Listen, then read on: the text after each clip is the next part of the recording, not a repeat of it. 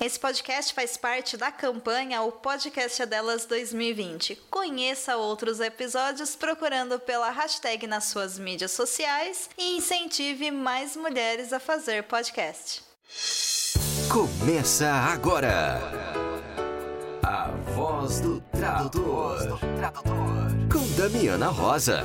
Olá, estamos no ar com a Voz do Tradutor, o podcast da Escola de Tradutores. Sejam muito bem-vindos. Aqui é a Damiana Rosa, trazendo as notícias fresquinhas do mundo da tradução. Em mais um programa recheado de novidades em homenagem às mulheres tradutoras e também ao mês da francofonia. Vamos lá? Damiana, quais são os assuntos desta semana? Podcast É Delas 2020 é uma campanha feita na Podosfera para inserir e promover a maior participação de mulheres na mídia podcast.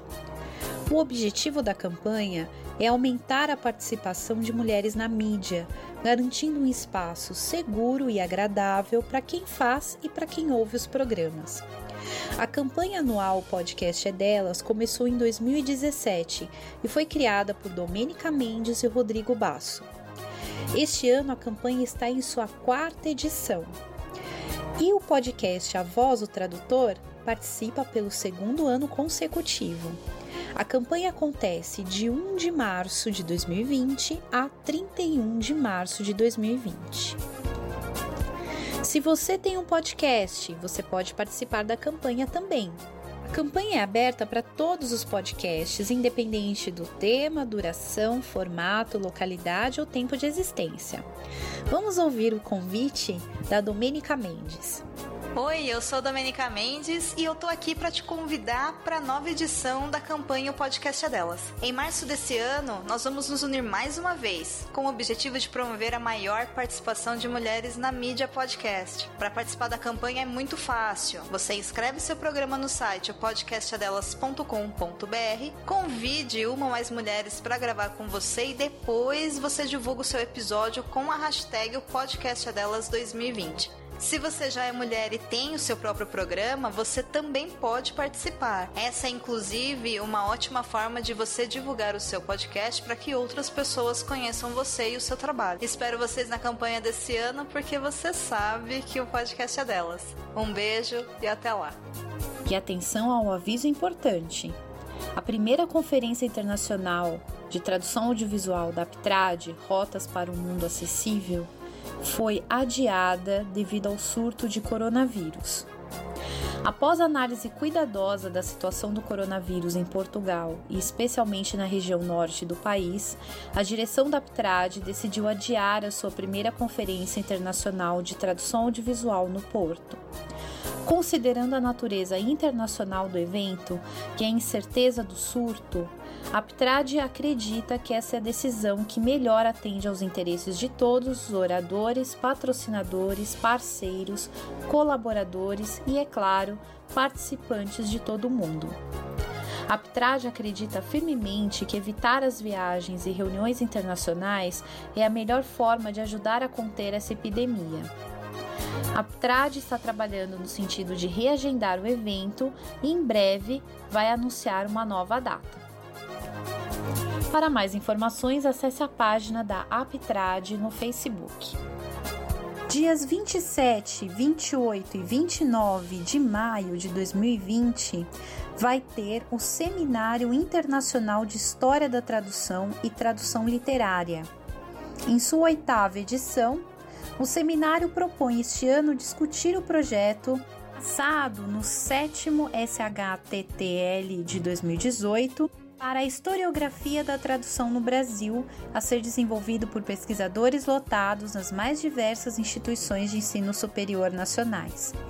O evento será realizado na UNB, Universidade de Brasília, e o seminário servirá de fórum para se discutir as questões históricas da tradução e editoração no Brasil, o lugar da história da tradução nos estudos da tradução, os métodos e modalidades da historiografia da tradução, historiadores da tradução e ainda pretende pensar a necessidade de uma abordagem transdisciplinar nos estudos sobre história da tradução. Para isso, estão convidados pesquisadores a continuarem a reflexão sobre essas questões a partir dos seguintes eixos de discussão: 1. Um, história, historiografia e historicidade da tradução no Brasil.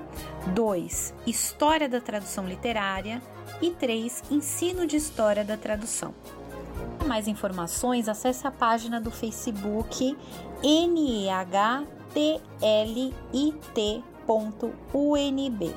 Repetindo, N de navio, E H T L I T de tatu.unb de bola. Que tal uma pausa para o café? Na voz do tradutor, entrevista. Hoje a nossa pausa para o café com a nossa tradutora, intérprete, atriz Andréia Manfrim. Tudo bem, Andréia? tudo. Ai, que chique essa apresentação. Muito obrigada. Ai, não é nenhum quinto, né? Porque você é tudo para nós. Todo mundo conhece a Andrea, ama a Andrea Manfrim. É uma ah, tradutora querida. muito querida aqui em São Paulo. Todo mundo que você fala, ah, eu conheço a Andrea Manfrim, todo mundo solta um sorriso, porque todo mundo gosta de você. Ah, que bom, fico feliz né? Eu já vou, já de início, pedindo desculpas, porque usamos seu nome em vão aqui nos últimos programas. A turma do gargarejo aqui da Voz do Tradutor sabe que a gente andou falando, ah, tem Andréa Manfrim, tem Andréa Manfrim, então tava na hora de você vir aqui, viu, Andréia? Eba, mas não foi nada em vão, não, foi pra falar bem, então tá ótimo, continuem assim. Eu já tô montando uma uma trupe de atores tradutores. Já. É, e a gente tem que encontrar, precisa acontecer um encontro desse. Mas vamos lá, Andréia. Você é tradutora de francês. Estamos aqui no mês das mulheres, o mês da francofonia. Como é que começou a sua história de amor com a língua francesa? Ah, foi uma, uma situação bem curiosa. Eu entrei em letras em 2002 depois de ter me formado no magistério. E eu sempre gostei da língua portuguesa, do estudo da língua e tal. Então a minha opção pelo curso de letras foi pelo português mesmo inicialmente. Só que na USP nós temos a possibilidade de escolher uma segunda língua, né? A partir do, do segundo ano de, da faculdade. Então a gente tem o ciclo básico e aí no final do ano desse ciclo básico a gente faz a opção por uma outra língua que não é obrigatória também, né? Tá. E aí, é, no começo eu tinha pensado em fazer alemão, porque eu achava que eu tinha que fazer uma língua moderna, mas que fosse um pouco diferente, assim. E eu não conhecia nada do alemão, eu falei, ah, vou, vou escolher o alemão. Só que eu canto em coral, né? Quer dizer, cantei durante muito tempo, e tal. E aí, durante esse primeiro ano da faculdade, eu entrei no coral da FEFELET e tinha umas músicas em francês no repertório. e aí eu me apaixonei pela língua e falei, ai, não quero mais alemão, agora vou fazer francês. e, aí, e aí foi curioso, porque os alunos é, que entraram junto comigo em francês, quando os professores perguntavam né, o porquê da escolha, é, todo mundo falava, ah, não, porque a filosofia francesa é muito interessante, Outros citavam os escritores é, franceses que eram influência deles e tal. E aí, quando chegava na minha vez, eu sempre falava, ah, é por causa das músicas do, do coral. e aí todo mundo tirava sarro, né? Nossa, um super propósito de vida da Andréa, escolheu francês, né? E aí foi legal porque, no fim das contas, da minha turma, eu fui uma das únicas que seguiu trabalhando profissionalmente com a língua, assim. Olha só. E, é, e esse ano, 2000, é, tem 18 anos que eu trabalho com o francês agora. É, Tudo é trabalho, né? Eu tô lembrando até da Solange. Um beijo, Solange. Que tava contando aqui na semana passada que ela se apaixonou pelo francês porque na escola o professor dava as músicas na, na disciplina de francês, né? Olha e ela só, achava a musicalidade. É, então, já pensou, menina? É, muito legal. É, e, e, foi muito curioso, assim, porque eu não sei se por ser uma língua latina, né, eu me identifiquei muito. Hum. Eu sempre apanhei muito com, com o inglês, assim, nunca foi uma língua que me atraiu. Eu, eu entendo é, o, o, inglês, inclusive estou indo para o Canadá agora, se tudo der certo fazer um curso intensivão de um mês e tal para romper de vez com a barreira. Mas não é uma língua que me atrai tanto como o francês, sobretudo pela sonoridade. Assim. Uhum. É, sempre, sempre, e foi fácil para mim, assim, porque se a gente pensar friamente, não tem tanto tempo que o, o, francês entrou na minha vida, né? Porque eu já era adulta quando eu comecei a, a lidar com a língua. E foi, foi meio rápido o meu, o meu, a minha curva de aprendizado, sabe? Pela, pela relação de, de prazer mesmo em trabalhar com essa língua. E o que, que te atrai mais no, no francês? Eu sei que você começou ali com o contato com a música, mas é, o que, o que te é manteve? É, então, o que, que te atrai mais na língua francesa? É, porque eu gosto bastante de músicas francesas, mas eu gosto de artistas, artistas mais pontuais, assim, sabe? Não é uma, um amor generalizado. Eu gosto muito mais da nossa música popular brasileira mesmo do que das canções francesas, porque eu acho elas muito textuais, assim. Uhum. Enfim, um dia eu disserto a respeito. Mas hoje em dia eu acho que tem uma questão muito relacionada a a quem eles são socialmente, historicamente, e aí vem um pouco também do que eu aprendi, né, durante todos esses anos de contato em relação à parte é, social, filosófica e a literatura também, né, que é o que eu trabalho mais diretamente hoje em dia e que me agrada muito, assim. E, ah, eles, eles como sociedade é, a parte deles serem muito críticos me, me, me agrada muito. É, enfim, eu estou sempre aprendendo, sempre conhecendo coisas novas, né? Isso é legal, de trabalhar com línguas de modo geral e com culturas variadas também. Os franceses são muito abertos, né? São, ah, muito. É, é, interessante. Eu, quando eu trabalhava na Unesco, me surpreendia muito é. São sempre têm um respeito muito grande com a cultura do local que eles visitam, é. querem aprender. É bem, bem legal mesmo. É. E eles são muito críticos, assim, eu gosto de, deles uhum. serem críticos, às vezes até extremos, mas eu prefiro assim. e agora indo para o Canadá, eu vou ficar 10 dias em Montreal também, porque eu ainda não tive contato com o pessoal, é, com a francofonia canadense, né? E aí eu quero ampliar um pouquinho o meu leque, ver o que, que eu encontro de diferenças e semelhanças, é, linguísticas sobretudo, que é a minha, a minha intenção, mas também culturais, né? É, é, assim, o contato que eu tive com Montreal foi através do Alexandre, que um dos é. quadros é. dele foi selecionado para uma exposição lá. É, e a gente, ele logo surpreendeu, veio comentar comigo: Nossa, eles têm um amor à arte que é contagiante. É. É, é, a riqueza cultural deles é muito grande. Aqui não chega tanta coisa pra gente, né?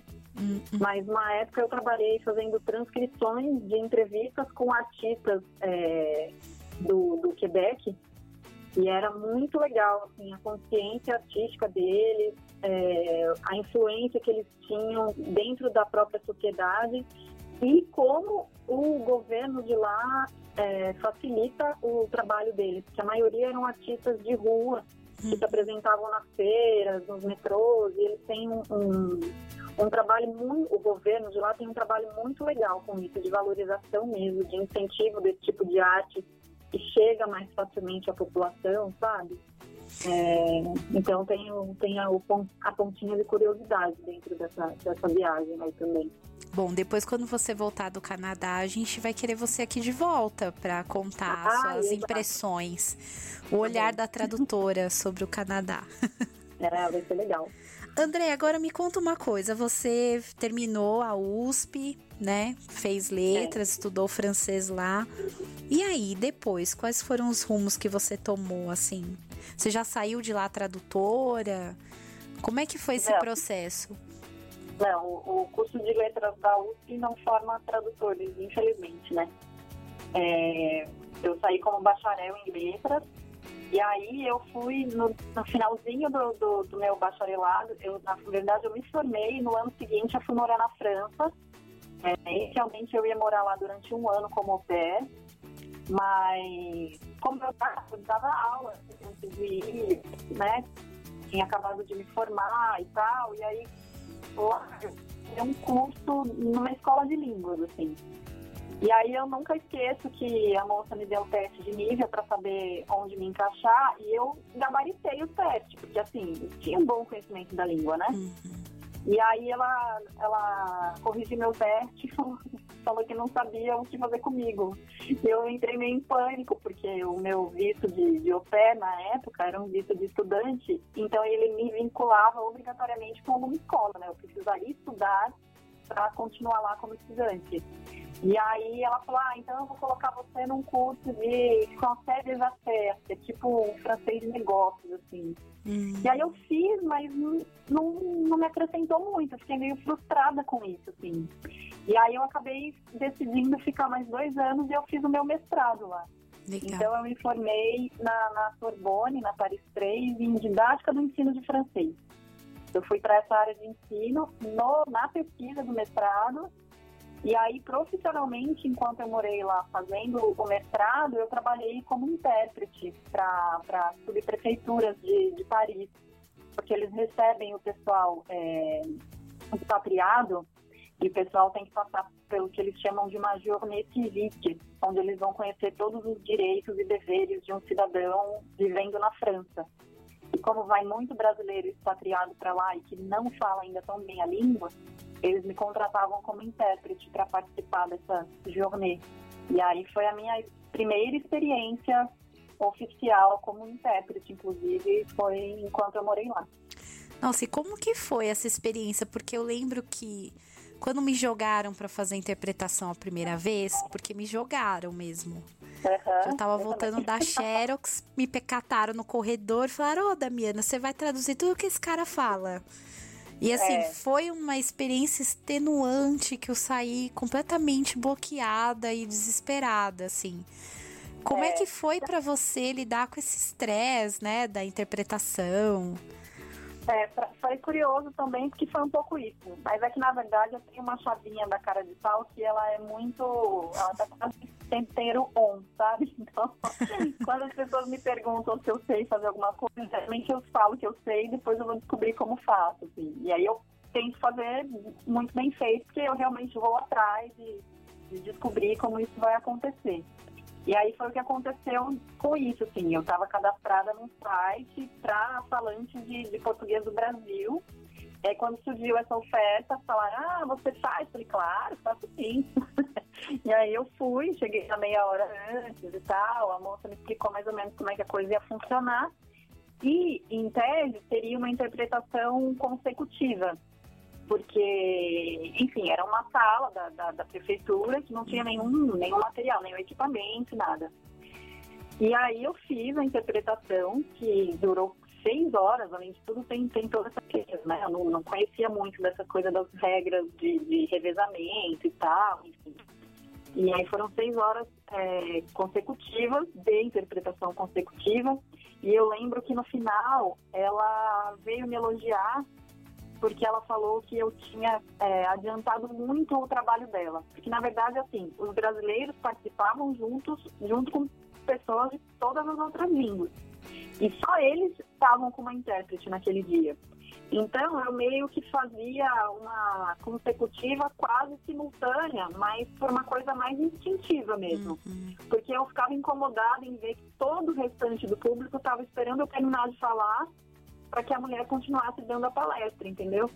Então eu meio que falava mais baixinho com um grupo de brasileiros todos reunidos num canto, e aí eu não, não tomava tanto tempo da pausa dela para as pessoas ficarem olhando para o teto enquanto eu terminava de interpretar para os brasileiros. E aí ela achou isso máximo, porque ela falou que geralmente ela tinha que entender demais a fala, o tempo dela de curso quando vinham intérpretes de outras línguas e que a minha forma de, de lidar com isso é, ajudou muito, né? Legal. E aí eu, eu, eu, saí de lá me achando o máximo, achava, achei que eu era super profissional da área e tudo. E aí eu comecei a, a estudar mais, a aprofundar, a participar de fóruns e tal. Eu falei, meu Deus, eu, né, onde eu fui parar? Será que alguém vai, vai me matar porque eu fiz desse jeito e tal? E aí aos poucos eu fui entendendo como é que funcionava cada uma das modalidades. Legal. E aí fui aperfeiçoando todas as, as técnicas. Andréia, você trabalha mais com tradução literária, né? É, eu trabalho, hoje em dia, eu diria que, sei lá, 80% do tempo é com tradução literária mesmo, porque o tempo que a gente tem que, que dedicar a isso é, é muito grande, né? Hum, hum.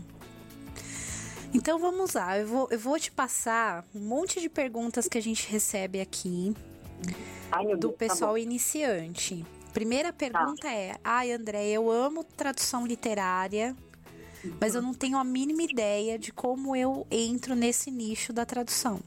O que, que eu faço? É. O que, que você é aconselha? é, eu acho que tem alguns pontos que são é, fundamentais. O ponto número um é conhecer literatura, ler literatura. É, porque eu acho que é uma linguagem muito específica, né? Então a gente tem que se alimentar daquilo que a gente produz também. É, ponto número dois. É, não tem uma fórmula exata para a gente conseguir entrar no mercado. Assim, as coisas acontecem de formas muito variadas com as mais diferentes pessoas. Comigo, é, eu trabalhei com livro didático dentro de, do mercado editorial durante seis anos. Então, eu conheço pessoas do mercado editorial de um modo geral. Uhum. Isso também facilita, né? Você ter contato com essas pessoas. Não porque elas são suas amigas e vão te passar trabalho, mas porque elas sabem o que você faz e elas podem te indicar se alguém é, pedir essa indicação para elas. E elas vão lembrar de você, né? Quando alguém vão pedir lembrar, indicação. É, e aí assim, a língua francesa dentro do mercado de tradução, para mim, é ao mesmo tempo que ela é uma desvantagem, porque a demanda é diferente né, das outras línguas mais comerciais, como inglês e espanhol, ela é um diferencial justamente porque os próprios tradutores ou as pessoas do mercado editorial conhecem menos pessoas que trabalham com a língua francesa. Hum. Então, eles, as pessoas acabam lembrando de mim, graças a Deus, não posso reclamar. então, tem isso também. E uma questão que eu acho que é importante, que eu até eu, eu indico muito isso, né? Eu, eu, sou uma das organizadoras do Barcamp de São Paulo e sempre aparecem tradutores iniciantes, que estão interessados no mercado e tal. Então, eu sempre falo que fazer revisão e preparação parece que é uma bobagem, é, também é uma forma de entrar no mercado, assim. A editora para quem eu trabalho hoje, que é quase exclusivamente assim, porque na verdade eu estou fazendo um livro atrás do outro, que é a Triângulo Cultural, eu comecei com eles fazendo preparação. Eu preparei dois livros antes deles me passarem a primeira tradução. E aí, por conta dos comentários que eu fiz é, durante a minha, o meu trabalho de preparação, é, por conta das minhas considerações, dos apontamentos, etc., eles olharam para o meu trabalho e falaram, poxa, ela realmente sabe do que ela está falando, vamos passar uma tradução para ela. Então, eu acho que é isso, assim, é, é entrar de alguma forma no mercado e aí, aos poucos, conforme as coisas vão, vão acontecendo, se eles tiverem uma demanda, eles vão lembrar que, que você é esse profissional, né? E todo o resto que vem junto, assim, é comprometimento, cumprimento de prazo, é, excelência do trabalho, porque não adianta você dominar uma língua, é, fazer tudo isso que eu falei que é porque é importante primeiro e não ter um, uma postura profissional adequada, porque você vai receber um trabalho e não vai receber mais nenhum depois, né? Sim. Então acho que é importante, assim. A segunda pergunta, Andréia, é a seguinte: a gente tem um monte de, de aluno de graduação que tem o mesmo amor que você, a Solange, tem pelo, pela língua francesa. Uhum. E aí falam assim: ah, eu tenho dúvida se eu devo investir mais na minha língua francesa, porque eu tenho medo de no mercado não ter demanda suficiente para o francês. É uma coisa que a gente ouve muito. Então, o que, que você falaria para esse, esse aluno de graduação que está lá com o coraçãozinho angustiado, né? Puxa, eu amo francês, mas eu tenho medo de investir mais e depois faltar trabalho. É. E aí? Eu fui, é, eu fui muito desencorajada, eu confesso, assim. E eu acho isso muito triste. Eu não sei se porque é, o pessoal com quem eu estudei, na maior parte, é, não era muito não era muito solícito, não era muito adepto à, à coletividade, digamos assim. É, a nossa... A nossa geração penou pra caramba, né, Andréia? Peno muito. Peno muito, viu? É, é muito difícil, porque assim, eu lembro que a galera de espanhol, de italiano, era toda festiva na época da graduação, faziam jantares temáticos, saíam para exposições e tal, e a galera do francês era tipo, ah, eu não quero ler esse texto em voz alta porque vocês vão julgar o meu sotaque, sabe? Hum. E aí, quando eu me formei, eu senti um pouco disso no próprio mercado é, de tradução, assim. Teve gente que falou para mim, ai, imagina, ó, eu sou francês nativo e só trabalho com inglês. Desencana, você não vai conseguir se manter nesse mercado. É, ou teve gente que, tipo, imagina, vai dar aula. E eu realmente dei aula durante muitos anos. Ano passado eu dei algumas aulas na Aliança também. Gosto muito dessa parte, mas assim, é, eu sempre tive o objetivo de trabalhar com tradução, porque a minha grande paixão dentro da área de tudo que é possível fazer no mercado de, de na, na, formação de letras eu fiz e a minha grande paixão sempre foi a tradução. E além da cara de pau, eu também tenho um pouquinho de teimosia, que também me ajudou nisso. Porque eu falei, gente, não é possível, tem sim mercado, não tem como não ter. A gente tem grandes influências da língua francesa, a gente tem muitas empresas francesas e francófonas de modo geral. Como não tem mercado? Não estou acreditando nisso.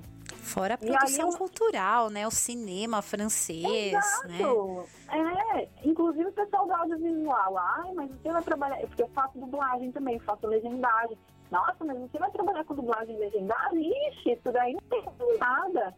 Meu, e aí você liga a TV, tem aquele canal só de filmes europeus, tem o canal Curta, que tem documentários e filmes interessantíssimos na área de arte. Tem o Arte 1, que acontece a mesma coisa. Tem todas as mostras de cinema que acontecem em todos os anos. Festival Lucas de cinema francês. Tem um festival online que eu divulgo todo mês de janeiro. Que agora acabei de Ah, My French Film Festival, que é um festival de, de filmes franceses contemporâneos, que é online, gratuito, que você assiste pelo computador, todo mês de janeiro. E como assim não tem mercado, né? E aí eu, eu meio que insisti. Então a galera que está se formando, eu acho que é isso, assim. não sei se o pessoal quer meio que proteger o próprio mercado e falar para os outros que, que não tem, porque senão vai diminuir o trabalho, o que eu acho também um grande erro, porque ninguém consegue absorver todos os trabalhos do mundo ao mesmo tempo, sabe? E o mundo está mercado muito globalizado, né? É, tem mercado para todo mundo, tirando todos os países de, de língua francesa que tem aqui na América, que tem na África, sabe? É, é muita demanda, sim. Sim, a, a, gente... a, África está despontando bastante na literatura, né? Na com literatura, os prêmios Nobel e tudo. É. Meu, você vai para a Flip, todo ano tem um escritor africano francófono interessantíssimo, Verdade. falando coisas incríveis, incríveis, mostrando uma literatura riquíssima.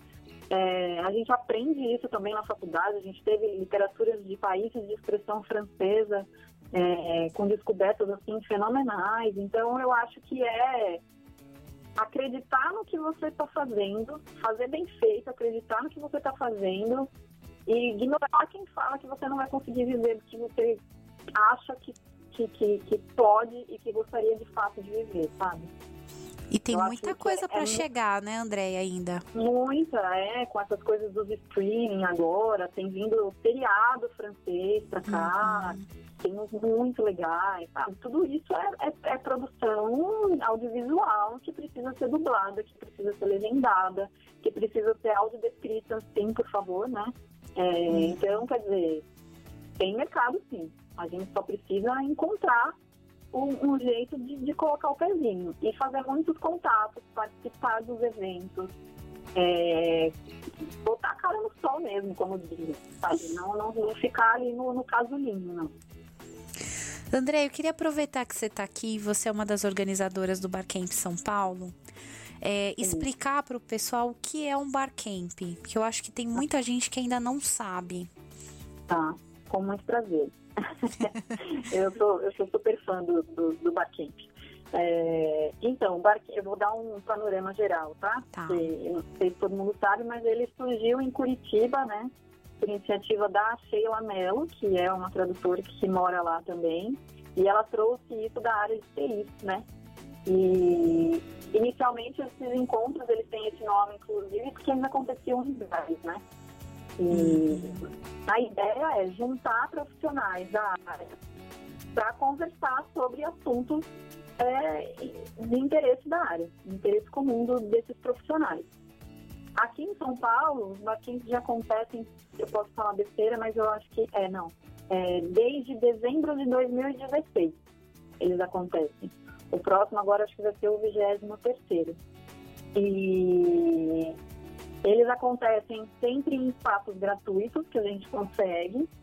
Eles não são pagos também, não, não existe nada, nenhuma, nenhum dinheiro envolvido, não tem nenhum investimento e nenhum lucro para ninguém que participa. É, os formatos são dos mais variados, a gente já fez oficina, palestra, é, roda de conversa, dinâmicas de grupo, e a gente sempre tenta levantar temas que englobem todas as línguas também, que isso é um ponto importante, né, para que todo mundo consiga participar. É, a gente traz palestrante convidado, ou nós mesmas, as organizadoras, às vezes temos uma expertise para compartilhar e a gente oferece também é, alguma coisa. E a única questão, às vezes, é uma limitação do próprio espaço para o número de participantes, mas do contrário, qualquer pessoa interessada só fica de olho. A gente tem o um grupo no Facebook, que é onde a gente divulga tudo que é o Barcamp Tradutor, Barcamp de Tradutores e Intérpretes de São Paulo. E aí é só participar do grupo e recebe todos os convites e tal. E a gente tem tentado organizar uma média de um encontro a cada entre 45 dias e dois meses, assim, para a gente ter fôlego também, né? E para o pessoal poder se organizar, porque graças a Deus tem muitos eventos acontecendo, né, na, na, no país de modo geral, voltados à área de tradução, então a gente tenta ao máximo possível não atropelar nenhum, assim, não repetir datas com, com outras coisas que estejam acontecendo, né? É, eu me sinto muito privilegiada porque eu moro aqui. Opa, peraí. Ai, ai. Vou repetir. Ah, uma pergunta ao vivo. é. Depois eu corto. É. Eu me sinto muito privilegiada porque eu moro em São Bernardo do Campo. É. E aí eu sempre dou um pulinho no, no Barcamp São Paulo, que eu, eu, posso ir em dois Barcamps, né? Porque é, a gente tem aqui no ABC em São Paulo. E, gente, é puro amor, tá? Então, sabe, Andréia, que às vezes o pessoal pergunta: ai, mas eu sou, eu sou iniciante. Será que eu posso ir lá no Barcamp? Gente, é deve. amor, né, Andréia? É, não, tu deve, assim, os, os iniciantes, sobretudo, né? Porque justamente como a gente não tem um, um público muito definido, assim, ah, isso é só para iniciantes, isso é só para é, profissionais é, sênior, digamos assim, é, esse contato das pessoas, dos novatos com os mais experientes, é, é isso que enriquece o, o, encontro, na verdade, né? Então, os iniciantes devem a, a participar, eles não vão ter que desembolsar valor nenhum, que às vezes no começo é é difícil, né?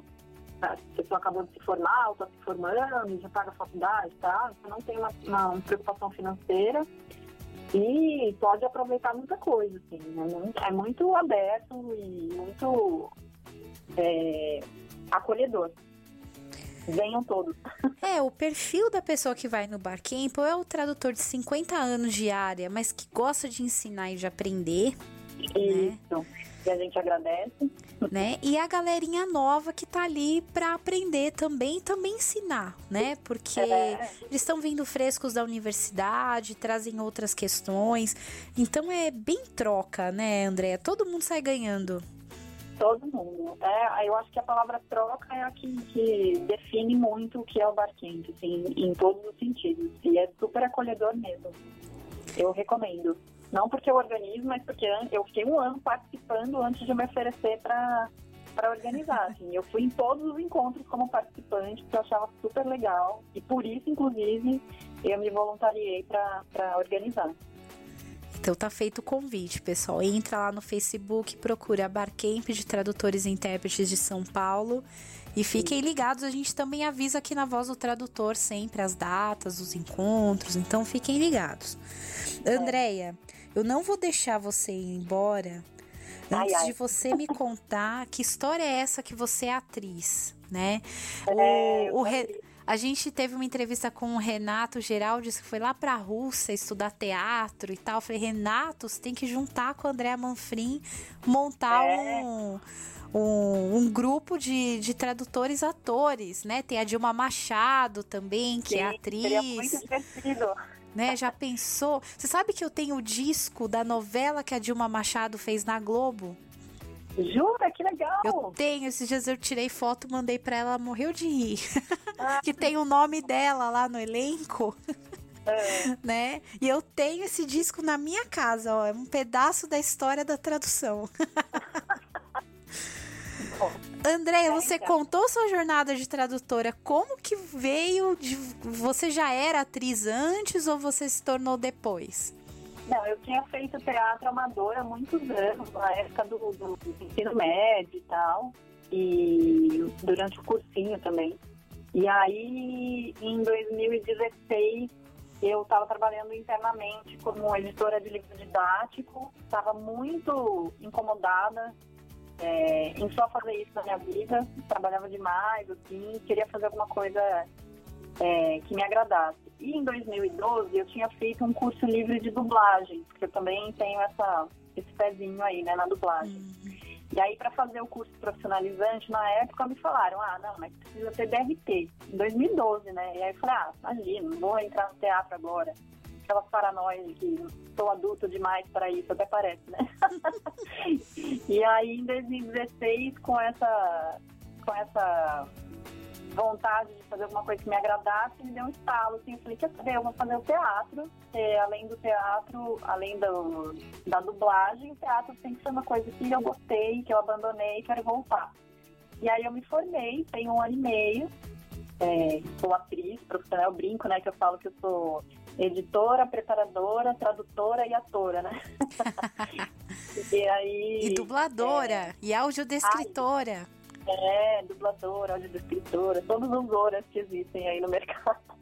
E aí a gente tem uma companhia de teatro agora, que surgiu de, de alunos que se formaram comigo, ou mais ou menos junto comigo, é, o nome da companhia é Barco, inclusive eu vou fazer o merchan, que nós temos uma página no Instagram que chama arroba Companhia Barco. a gente montou um festival no ano passado sobre a Hilda Hilst. Então a gente montou além da peça, né, da nossa peça, que era baseada no conto Matamoros, de um livro dela que chama da, é, Tu Não Te Moves de Ti, é, foi um festival mesmo, inclusive a Ana Júlia e a equipe dela participou, né? O pessoal da tradução de fazendo audiodescrição lindamente legal. e voluntariamente, foi muito legal. É, e teve apresentação musical, teve oficina, teve palestras, teve roda de conversa. Veio até o Alci Spécora, que é um especialista em Hilda Hilst, que mora em Campinas, ele veio só para participar da mesa e tal. Agora a gente está montando um, um espetáculo infantil construção, mas que é em cima de quatro livros de uma escritora alemã que chama Mônica Fett. E a gente está construindo toda a dramaturgia. E a ideia é estrear agora ainda no primeiro semestre, mas daí eu te mando depois as coordenadas para você poder divulgar para a gente também.